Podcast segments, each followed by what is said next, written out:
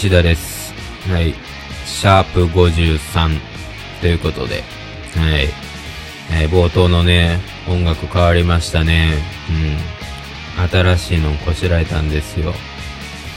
うん、なんかちょっとね、飽きてきたというか、なんかもちゃっとしてきたんで、なんか新しいの作ろうかなと思って、新しいのこしらえて、ね、もうすぐ夏ですしね。夏はやっぱり若者はみんなね、気も気持ちとかね、えー心身ともにやっぱりね、こう、ぶち上げていかなければいけないと伺っておりますんで、ね、そんな若者、青少年、青少女の皆さんにね、少しでもね、やっぱこう、気持ちをね、高揚させていただこうと思いまして、はい。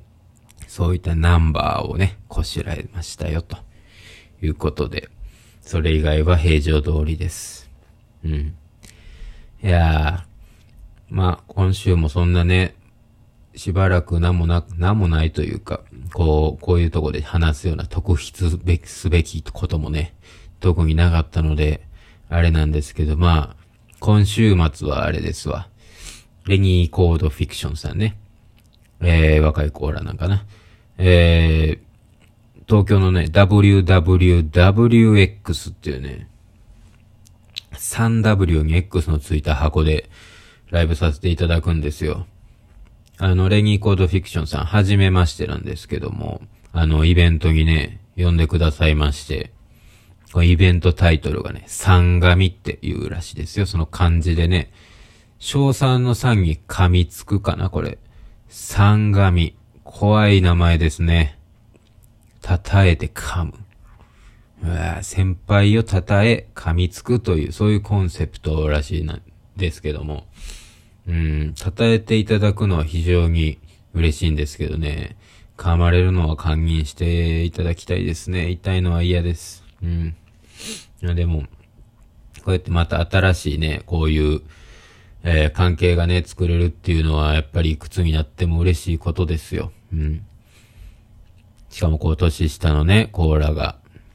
えー初めてなんですけど、まあ、僕は知ってましたよ、レギーコードフィクションさん。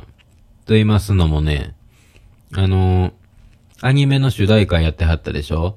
えー、ヒロアカっていうんですか？僕のヒーローアカデミアね。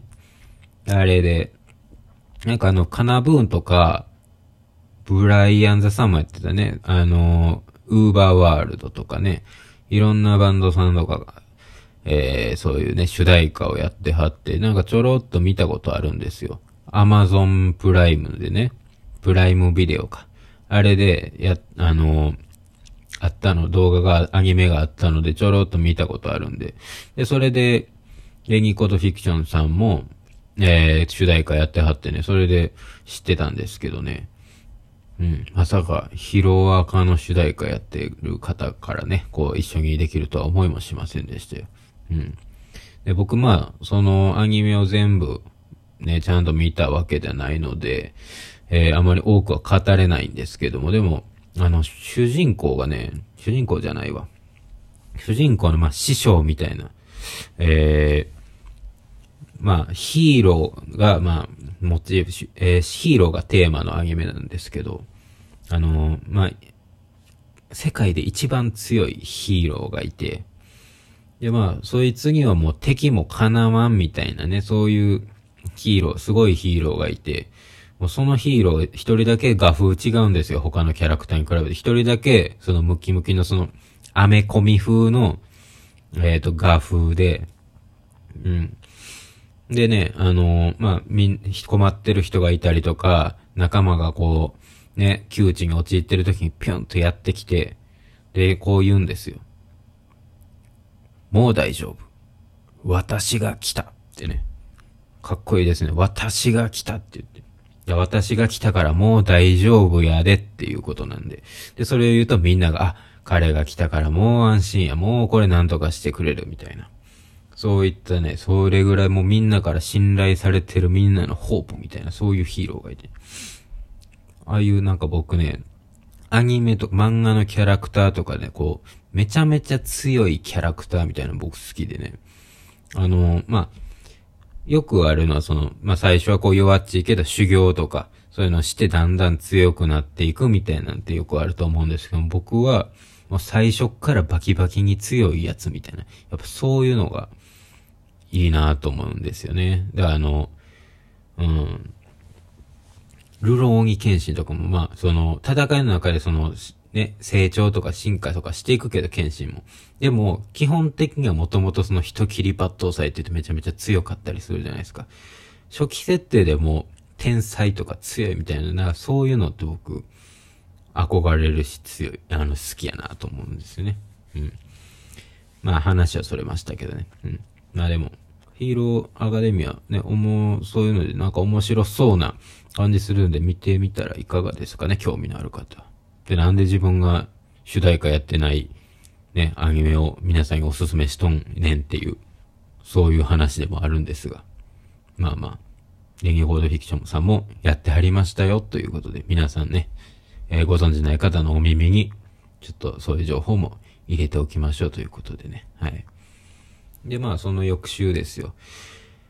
月末ね、6月27日はね、今度、アルカラね、こちらは先輩のアルカラさんにね、猫フェス呼んでいただきまして、神戸でね、やるんですけども、今年はまあちょっと、ね、あの、イベントの形態がいつもと例年とちゃうんですけど、でもまあ去年できなくてね、今年はようやく、ね、できるということで、非常にこちらもね、神戸のバリットっていうね、まあ僕が昔よく出てたライブハウスで、あの、出演するんで、それで、よりね、こう、すごい楽しみやなと思っとるんで、いらっしゃる方はね、楽しみにしとってくださいよ。うん。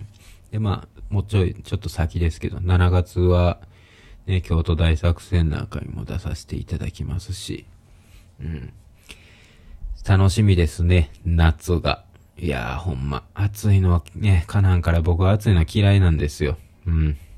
もう今もだいぶ暑なってきたでしょう。まだちょっとその雨降ったりとかで、ね、ちょっと気温が下がったりはしてるとはいえ、寝るときなんかもね、なんかうちの家ごっつその、熱気がね、熱がこもるんですよ。せやからあの、まあ、冬場なんかはね、あんまり暖房を焚かなくても、なんか熱こもるからね、割と、その、何もなしでね、ぬくいんですけど、今度夏は夏でね、すごい、暑くてね。うん。で、こんなん今こうやって喋ってる時なんかやっぱ窓開けてこんなんよう、ね、喋るのも恥ずかしいからやっぱ全部閉め切るじゃないですか。まあめちゃめちゃ暑いです。で、これ扇風機みたいなのとかそんな回したら、ブーっていう音入るでしょ？うん。ムシムシですよ。はい。命削りながら声吹き込んでます。はい。まあ、そんなんどうでもいいんですけどね。えーよし、ようやく8分半喋りましたよ。あと3分半ですね。どうやって繋ごうかなと。メッセージ読みましょうか。うん。えー、アスカさんね。えー、西川さんがずっとツイッターの ID 名を変えないのには何か理由があるのですか？別に変える理由がない、変えるのがめんどくさいなど特に大きな意味はないのかもしれませんが、西風さんの存在を知って SNS にたどり着いた時に、このデイジールーというのはどういう意味なのだろうかと感じたことを覚えています。そして昔やっていたバンド名と分かった時になんだか少し切なくなった気が、かっこ笑い。新しいバンドを結成したり入ったりしたらそのタイミングで変える人が多いので少しだけ気になってしまいました。うーん。なるほどね。まあこれ結論から言うとね、別に何のメッセージというか、何のそこに、あの、意味も別にないんですけどね。うん。まあだからそこを気にする人がいたんやっていうので、今、うん。びっくりしましたが。まあ、なんやろ、バンド入るタイミングで、ね、えー、っと、ピピョッとこう、名前の西田和樹、えー、スラッシュ夜の本気ダンスで、プロフィールのところも、えー、夜の本気ダンスでなんかギターを弾いていますみたいな。そこぐらいまでしか頭いってなかったら、そのアットマークのところ変えるっていう発想が当時なかったかもしれないですね。うん。別にその、なんやろ、その、アスカさんが思ってるような、なんやろな、あれなんかな。その昔の新しいバンド入ったけど、俺の心は、デイジールに一生捧げるぜ、みたいな。別にそういうことで、そういう熱い話とかそういうことでもないですし、うん。そうやったらいいのかもしれないですけどね。あ、それで一投しといた方が良かったんかな。あちょっと、でも言ってもたんであれですけど。うん。でもあの、キューソのね、ボーカルのせいやくんなんかもセルボラってなってたと思うけど、あれ、昔ね、セルフボラギノールって大学かなんかの時やってはってたのそれの名残やと思うんですけど、うん、やってる方はまあそんな、そこに意味あんま考えてないかもしれないですよね。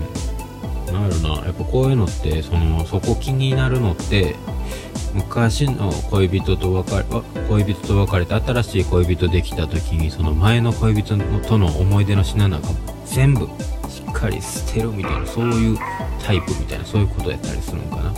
わかんないですけど。まあでもこれ、今指摘されたら、から、じゃあ変えようかっていうのもね、今変えんのもなんやねんってなるから、で今後変えるのもタイミングもないし、もうこれは一生背負っていかんと、ね、こう言われたことによってまた意識してまいりますね、逆に。うん、もうでも今後変えるタイミングがないので多分、このまま行くと思いますが、まあその辺ご了承願いたいと思います。はい。あ、ちょうどいい時間になりましたね。いや、今週も皆さん、ご拝聴ありがとうございました。また聞いたってください。さようなら。